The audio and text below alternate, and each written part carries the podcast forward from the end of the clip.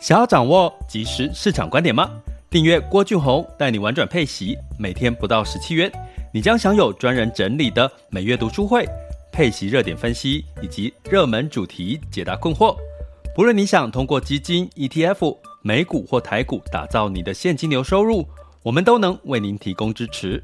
点选资讯栏的订阅链接，了解更多。让我陪你一起投资理财。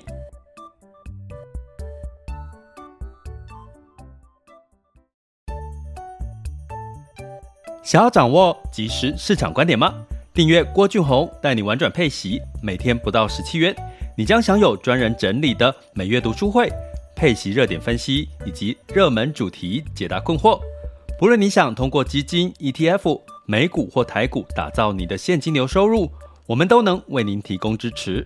点选资讯栏的订阅链接，了解更多。让我陪你一起投资理财。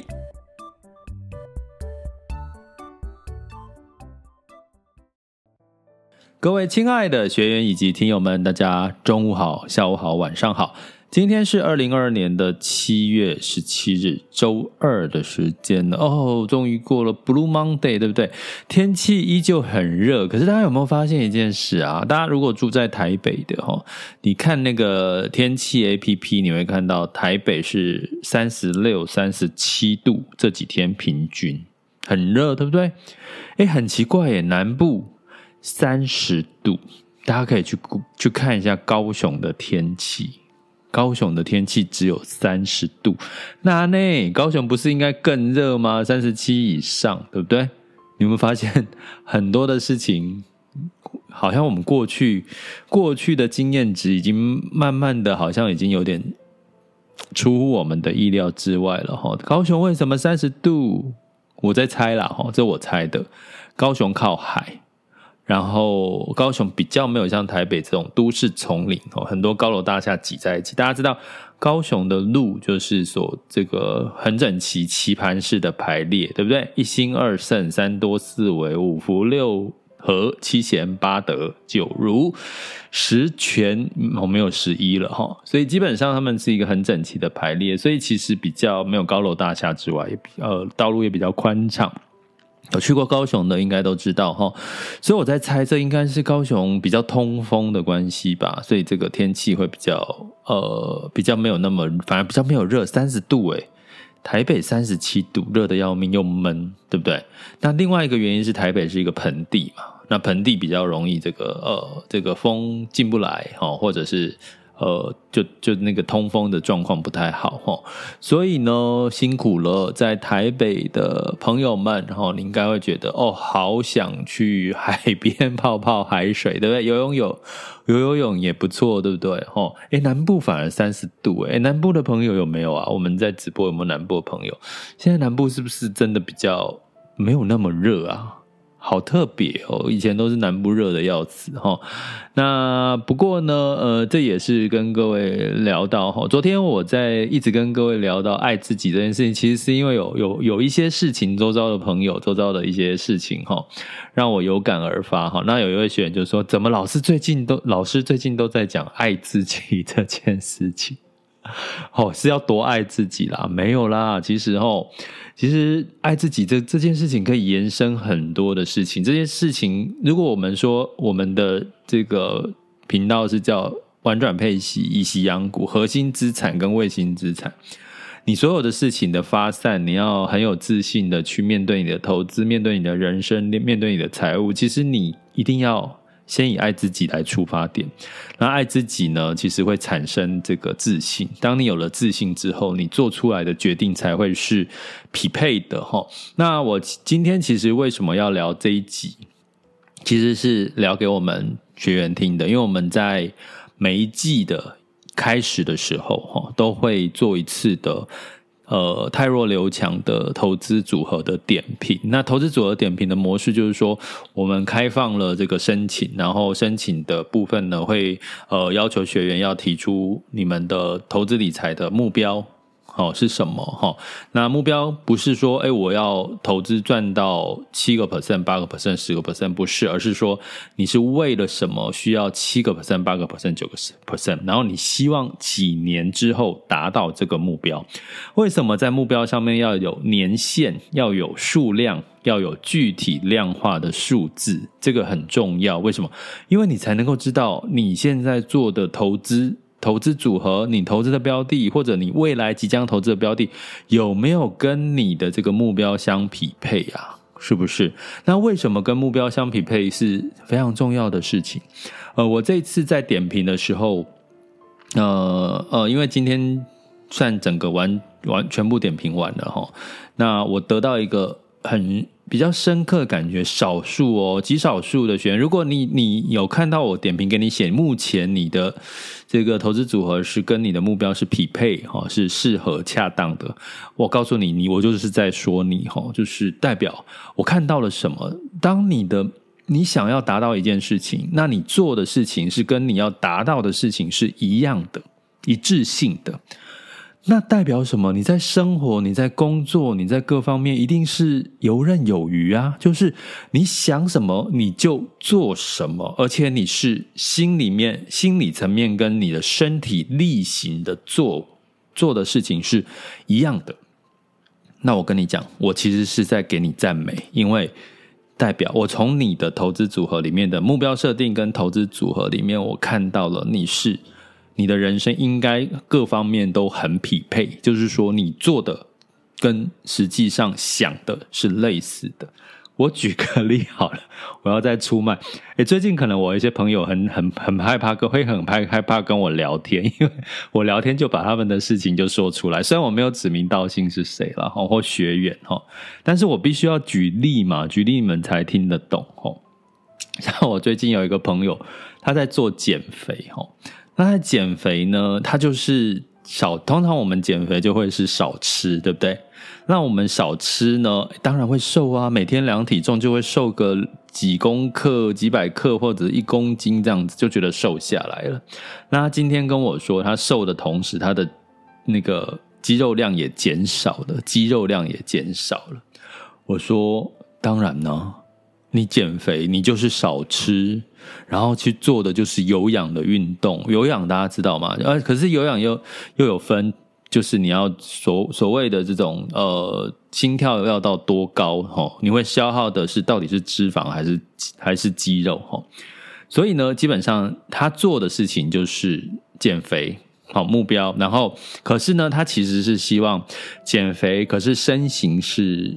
他喜欢满意的身形，可是他就哦、只有减肥这件事情。可是吃好，我们刚我们之前讲哈，在我我我我只是在举例，其实我还是在讲投资了哈，就是说哦、呃，吃占了这个你雕塑身材的七成，只有三成是靠运动技巧。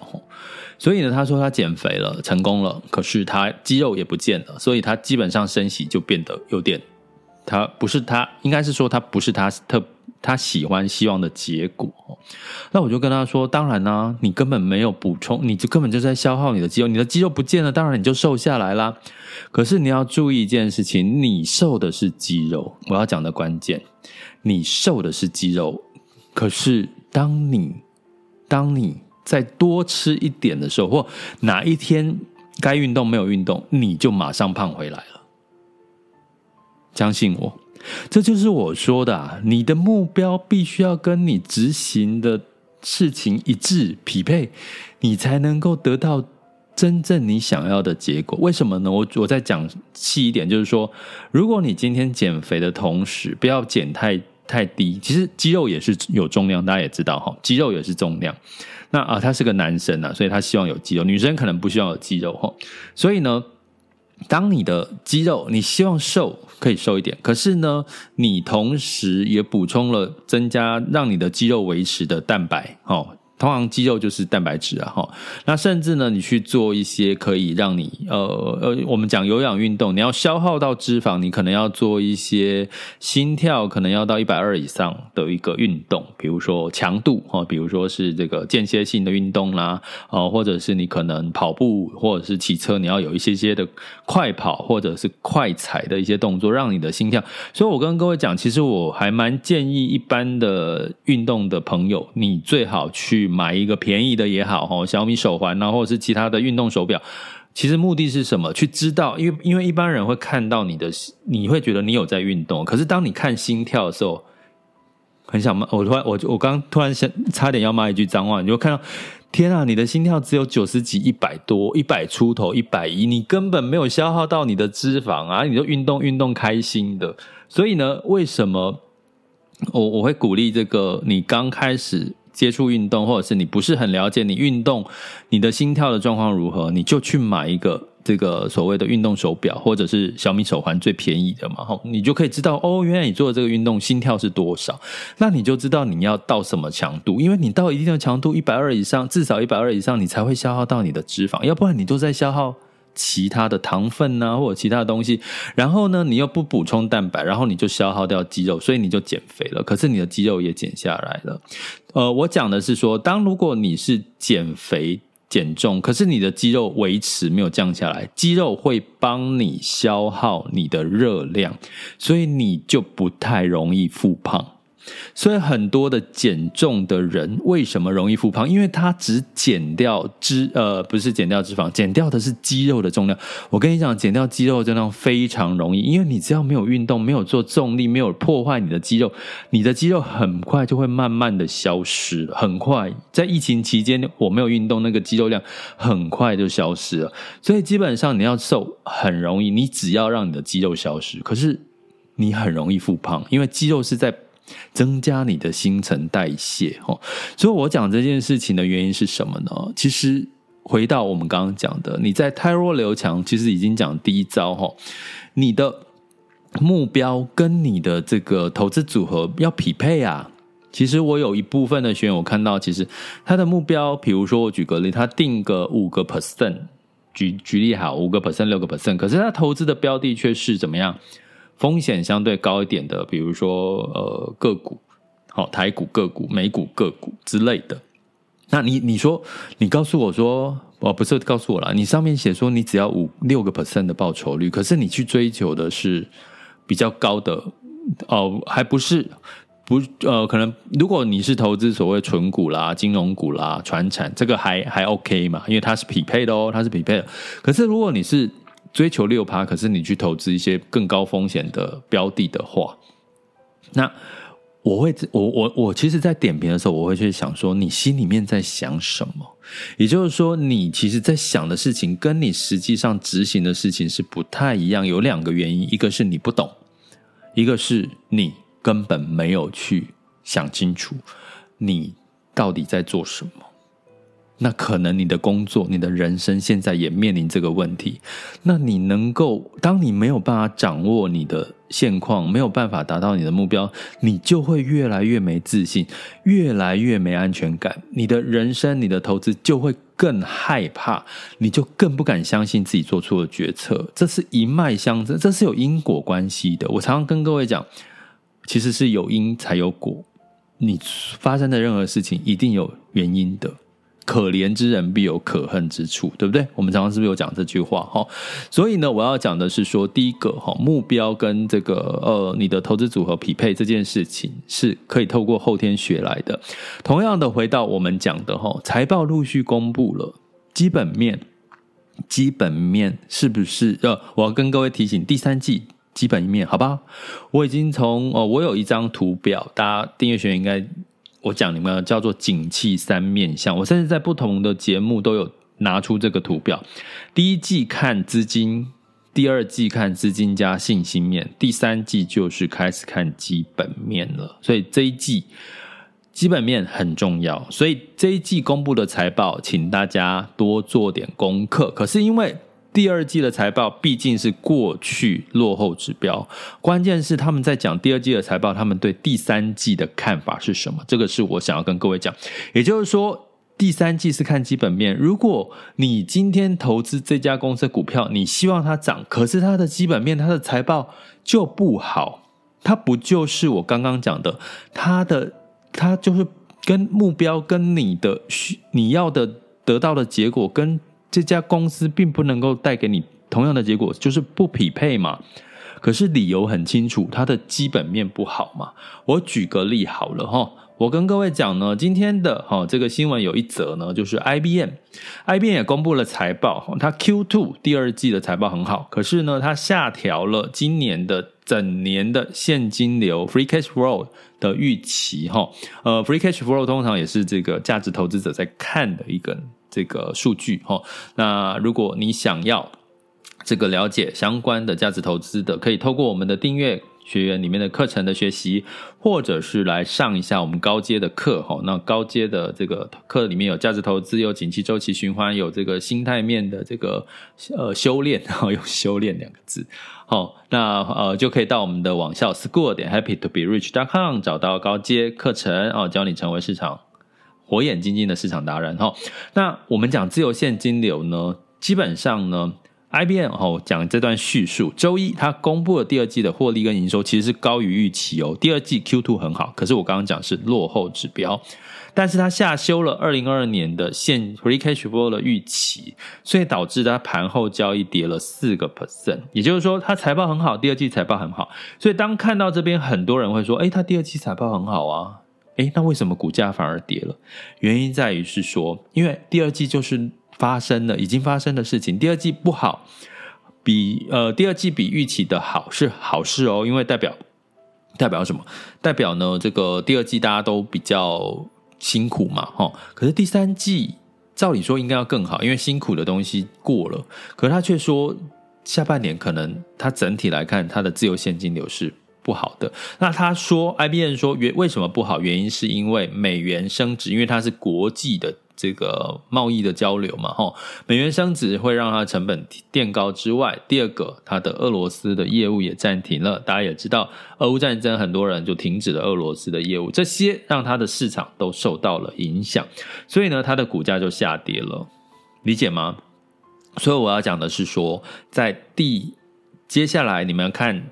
公布的第二季财报，请你们也要看他们对未来的预期是怎么样。然后我们再来看一下这个呃呃这个苹果哦，苹果也公布了哦，他预计划呢，明年他还没有公布财报了哈，他计划明年要放慢部门的招募支出的增长步伐，也就是说，他要这个扩增啊、扩编招募新人才这些这些，他打明年可能会减缓哈。所以呢，这个举动就让这个市场担心，说苹果是不是也开始进入到成长趋缓甚至衰退的可能性？所以苹果周一股价也跌了大概两个 percent 哈。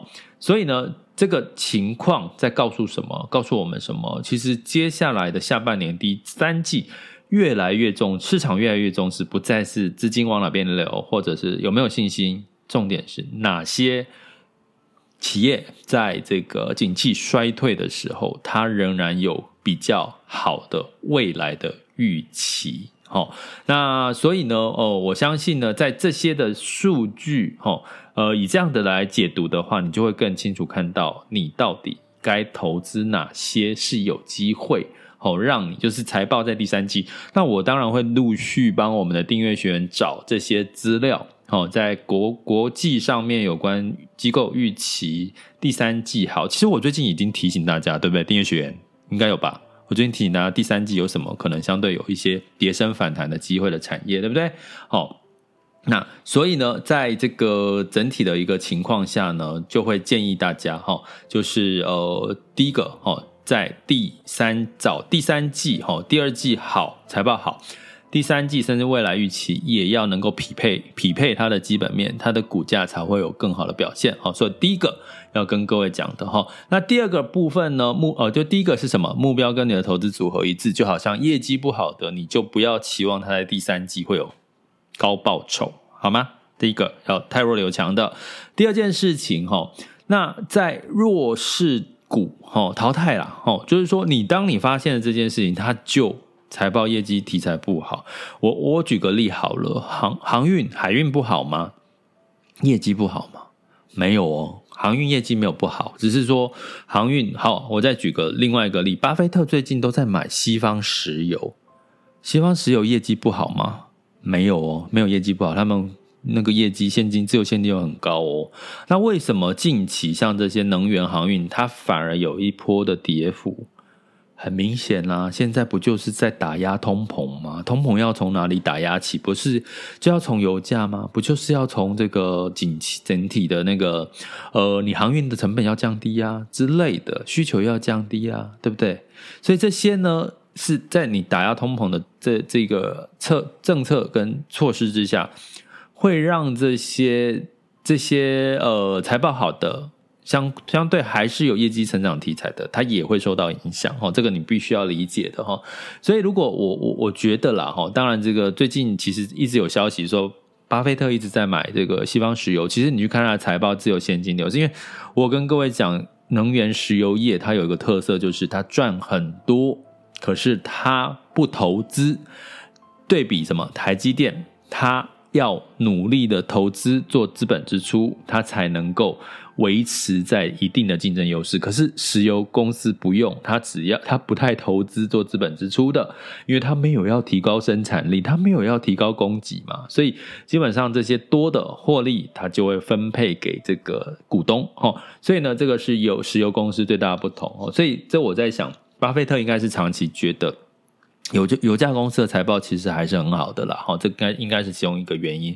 那你会看到油价真的要跌也跌不下去，跌一下又涨上来，哦，所以我也会担，我们还是要担心这个通膨，通膨可能不太容易马，很快的降下来的一个情况。这个我觉得我们还是要有一些谨慎的一些思维哈。所以呢，在这个情况哈，升息啊，然后通膨持续上涨，获利开始减少。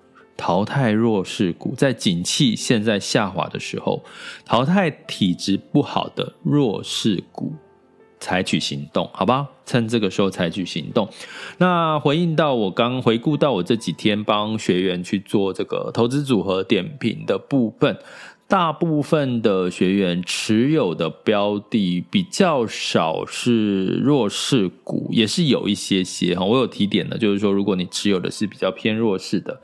可以去适度的去做一些调整，好，所以第二个泰若有讲的建议，在景气越不好的情况，它越弱势。什么叫越弱势？财报不好是一个弱势。第二个，下半年没有题材的也是个弱势。所以呢，下半年怎么样？如果又有题材，财报业绩又好的，诶，那可能相对来讲是你的下半年可以相对的，好，既然弱势的反向就叫强势，好吗？第二个淘汰。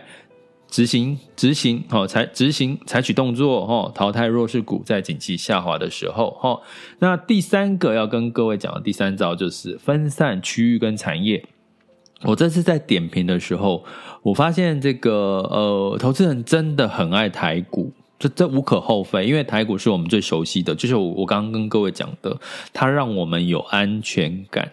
它让我们有安全感。我我我我我觉得应该不止我们的我的学员呐，哦，其实应该很多人都是现在在处于这个环境、媒体负面声量、负面能量的一个状况，大家应该普遍满满的没有安全感。哦，不过我要跟各位讲，先呃外在环境的不安全感你改变不了，可是你自己可以给自己的安全感就是爱自己。可是这个爱自己。更深层的就是，请你想的跟做的事情越匹配，能够匹配你的你的扎实感，会让你更有安全感。呼应到哪里，你的工作、你的人生、你的家庭关系、你的投资都是一样的。哦，你其实是同样的。为所以为什么不是只讲市场？因为市场其实技巧真的只占了百分之二十，百分之八十真的都来自于你的心态。你心态调好，我我我我我跟各位讲的是，我在这段时间的投资，因为有一些学员是持续的每一季有在让我帮他做投资作品，我有感受到感动到的点是，有些学员真的慢慢我发现他的呃目标。想法跟他的执行的投资组合越来越匹配了哦！我看到这个我就觉得特别开心，或者特别的感动，因为我觉得代表慢慢的就不要不要不要说马上就改变，就是靠时间慢慢的累积，让你的心灵跟采取行就想什么跟做出来的行为一致的时候，我跟你讲。很舒服，很爽的，真的试一次看看。好，什么叫试一次看看？当你哪一天在公司，你想骂一个人，甚至你想骂主管的时候，你就骂出来。我跟你讲，结束之后你会很爽，试试看好不好？我有做过，我真的有做过，我不是空口说白话，我真的自己有做过。我不爽，骂出来，讲出来，不一定是骂了，就讲出来哦。当下好爽快，尤其你如果是理财性格里面的跟随配合型，然后你有做过我们的理财性格的跟随配合配合型，或者是呃，就就是拜托，哦，找一个机会讲出来心里面的话，你会觉得哦，怎么那么爽？哦，当你爽的时候，你的能量就上来了，然后你就知行合一嘛。我们从以前都会学到一句成语叫知行合一，你想的跟做的一样。好，当然你要有知识来支撑了哈。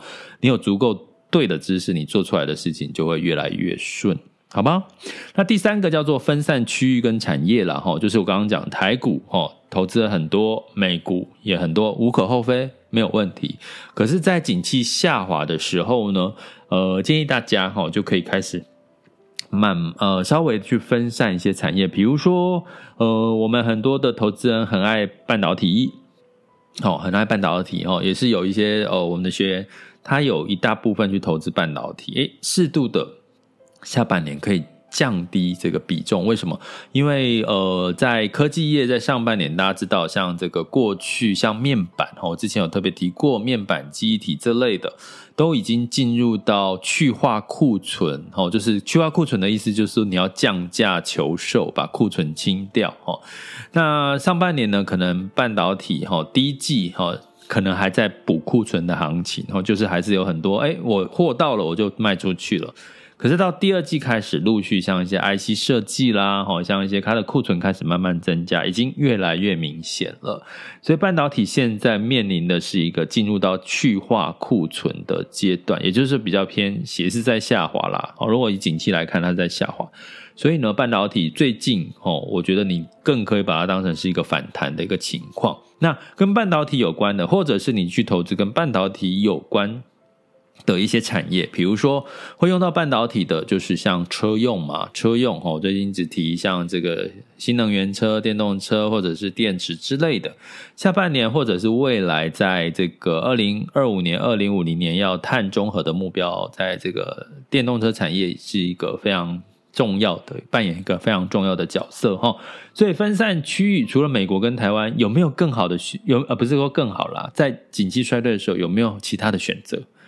当然有哦，所以这个部分分散区域跟产业，在每一季做一次太弱永强留强的时候，的确也是可以做的哈，不一定一定要单压一个一个产业哈，或者是一个一个区域哈，分稍微分散一下，好，没有不好哈。所以这个是我们今天跟各位讲的三个技巧，太弱留强。第一个目标跟你的投资组合一致哈。业绩不好，就像我讲了，业绩不好了，你还会期待它要有高报酬，那你当然会失望。第二个，淘在景气衰退的时候淘汰弱势股，就是财报体质不好也没有话题，在下半年的哈，因为它可能会更弱势哈。那第三个就是分散你的区域跟产业，虽然你很熟悉的产业让你有安全感，好，又回到安全感这这这句话，对不对？你有安全感没有错。可是有时候你的安全感只是你自认为的安全感，好不好？你要的是真正的充满自信的安全感。我相信你持续的听下去，我们的 Podcast 直播或者学习。我一定可以让你越来越有安全感，越来越有自信心。可是你要配合我一件事情，请你有问题就问。如果我很期待哪一天直播，Mr. Bus 我讲完都会有好几个人举手问问题。我期待会有那天，我无所谓，你们不问问题，损失是你们。我可以早点下课，但是呢，你没有，你有问题想问，你不问，那基本上。那是你们的损失。尤其是订阅学员，如果你有问题，拜托你问，不管你在学习群里面问，或者是到聊天客服里面问，都可以哈。那呃，有问你就会有进步，好吗？这里是郭俊宏，带你玩转配息，给你及时操作观点，关注并订阅我，陪你一起投资理财。好的，那我们接下来进入到二零二二年七月十九日周二的全球市场盘势轻松聊。现在时间是十二点二十九分。那风险指标的部分，近月 VIX 恐慌指数呢来到二十五点五六，现在当下 VIX 恐慌指数是二十五点三，所以呢看起来恐慌指数其实已经真的有下降了哈，已经有下降，但是是比较持平、理性，不没有偏乐观哈。那十年期美债殖率来到二点九七六三，好，也没有再回到三以上。所以呢，通常这样子的一个情况呢，的确哦，让这个承压已久的科技股哦，就比较不会有太大的一个呃影响哈。那当然，在昨天的美股科技股呢是下跌的原因是苹果哈，刚刚有跟各位提过，苹果说明年要暂缓招聘哈，大家觉得说哎呦，要求是不是？苹果也开始趋缓，可是大家要想一件事情哈，其实有苹果应该有很多东西是可以用机器人的，它不一定要全部都用人力，它很多东西应该慢慢可以用机器人哈，所以基本上哈也我觉得呃看财报了哈，看财报最准，到时候哈，那包含呢油价哈，油价又上来了哈，能源股就上涨了。那包含这个银行股下跌哈，所以道琼下跌零点六九 percent，S&P 五百、纳斯达克以及费城半导体分别下跌零点八四、零点八一跟零点五三个百百分点。那台积电呢，ADR 是下跌了二点四个 percent 哦。那今天台积电应该台股应该会受到一些影响。那在欧股的部分呢？哎，逆势上涨哈，因为欧股我跟各位提过，跟中国哦市场跟需求互相依赖了哈，所以中国如果有在复苏的情况哈，所以就会对欧洲是有利的。所以呢，在整体欧洲也是能源矿业哈也在领涨哈，所以呢，在整体的泛欧六百哈是上涨了零点九三个百分点。德发因分别上涨零点七四、零点九三跟零点九个百分点哈，所以呢，整体来讲，其实欧能源的供应还是紧张的，还是有点跌不太下来哈。因为包含你看，俄罗斯的天然气这个 Gazprom 哈，就是可能就是会停止哈，对欧洲的天然气的供应嘛，那当然就会带动这些呃天然气的上涨哦，让这个通膨就很难。马上的降下来，所以我们还是提醒大家，就是不要太过度的乐观啊。现在应该没有乐观的条件哦。我一直提醒大家，景气是在衰退的，再加上通膨还没有真正的解除警报。好，那在雅股的部分呢？哈，这个大型的权值股嘛，金融股、电子股，哈，这个甚至观光哦。走阳，哦，所以基本上呢，就是这个上涨了一百六十九点，哦，在这个周一的时候，那日本哈是休市，哦，周一的时候，那这个上证指数呢是成交量来到一万两百亿，哦，人民币，哦，是减少了七百，哦，减少了七百亿哦，哦，对比前一天，哦，上周五，哦，那呃，这个北上资金又稍微的，哦，买入了一些三十六亿了，哈，所以基本上呢。昨天整体的亚股普遍是上涨的哈，呃，这个上上证指数是上涨一点五五 percent 哈，那香港恒生是上涨二点七到二点九八 percent。好，所以这个是周一的情况，我们来看一下哈。现在时间是十二点三十三分，目前台股哈，台股是呃下跌了四十四点，来到一万四千六百七十四，好，跌幅是零点三一。台积电跌了一点二一 percent，来到四百八十九点五块。那柜买指数是下跌零点二七。那这个上证指数哈是先有小涨再跌，现在是跌了呃这个零点二九 percent，来到三千两百六十八点五二。恒生指数是跌了一点一五，恒生科技是跌了一点六四哈，所以。呃，今天盘势呢，呃，就比较偏跌了哈。那日经二二五是上涨零点七六，南韩综合指数是下跌零点三二，新加坡海峡是下跌零点零二，所以普遍是这个小跌的。那在 S M P 五百跟纳斯达克的目前的期货盘是小涨哈，零点一六到零点一二哈，所以呢，目前看起来这一周呃财报似乎也比较有点钝化。你有没有发现？就我跟各位提醒的哈，现在财报的敏感度似乎没有那么高。一方面呢，是也没有太多不好的财报哦，就是在超乎预期不好了哈。如果预期本来就不好，像金融股啊，它就符合预期，也没有特别的。呃，糟糕。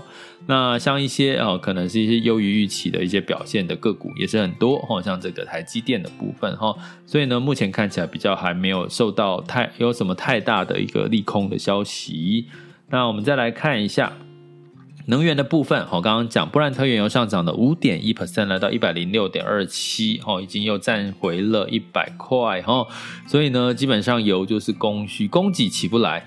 供给不太能够，不太会增产，也就是说，我今天产油公司，我不投资，我就不会增产，我不会增产，油就维持在那边，那你只能去降低需求，那目需求不可能一下子马上就降下来哈，所以油价哈还是要持续观察，还是在一百块了哈。那金价部分呢，是上涨零点四 percent，来到一千七百一十点二了哈。那当然对升息四码的预期降低了，所以美元似乎已经有点到顶了。不过呢，美元到顶这个我们还不能下个结论，原因是这个美元呃就升息四码，通膨的疑虑还没有降温呢。我刚刚已经跟各位讲油价了哈，油价哦还是没有没有那个呃没有真的比较大幅度的往下走哦。那金价哈上涨零点四。Percent 来到一千七百一十点二美元每盎司。那在汇市的部分，哈，美元指数就稍微的下滑，哈，美元指数来到一百零七点四三五二。哦，其实过去机构预期的美元指数的高点就是一百零八了，哈，所以大概一百零八再回落，其实也算。还蛮合理的。那美元兑换台币是二十九点九一，哈，那有没有机会来到三十呢？哦，记得呃，市场哈甚至预期九月份台湾会再升息哦，哈，九月份会再升息哈，那这就是景气衰退的一个节奏了哦。大家应该知道，升息是落后指标，经济成长是领先指标，哦，未来的啦，未来的经济成长哦，即将要发生的不是说过去的经济成长，所以很明显的就是已经台湾的。景气出现的拐点了，景气衰退的拐点，这些的判断依据都在我们的高阶课程。好，麻烦到 school 点 happy to be rich dot com 的网校可以看到我们高阶课程的内容，欢迎大家一起来学习。那人美元兑人民币是六点七四二三，哦，人民币也是也持续的有一些走贬，哈，那之前是六点六九嘛，哦，所以其实人民币有稍微走贬，美元兑日元是。一百三十八点零五，所以日元也是持续偏弱哈。所以呢，在近期的情况，呃，日元日股哈其实表现不错，你会发现最近日股都是收红哈。那但是你要小心汇率上面的变化，要不然日股最近其实是它的 PNI 领先指标是上扬的，跟欧洲不一样，它的领先指标是往上走，可是它的它没有升息嘛，大家知道它没有升息，所以呢，它的。汇汇率就比较弱，那你很容易投资日本市场就赚了股市，赔了汇差，哈，这个是比较大家要提醒大家留意的。这里是郭俊宏带你玩转配息，给你及时操作观点，关注并订阅我，陪你一起投资理财。我们下集见，拜拜。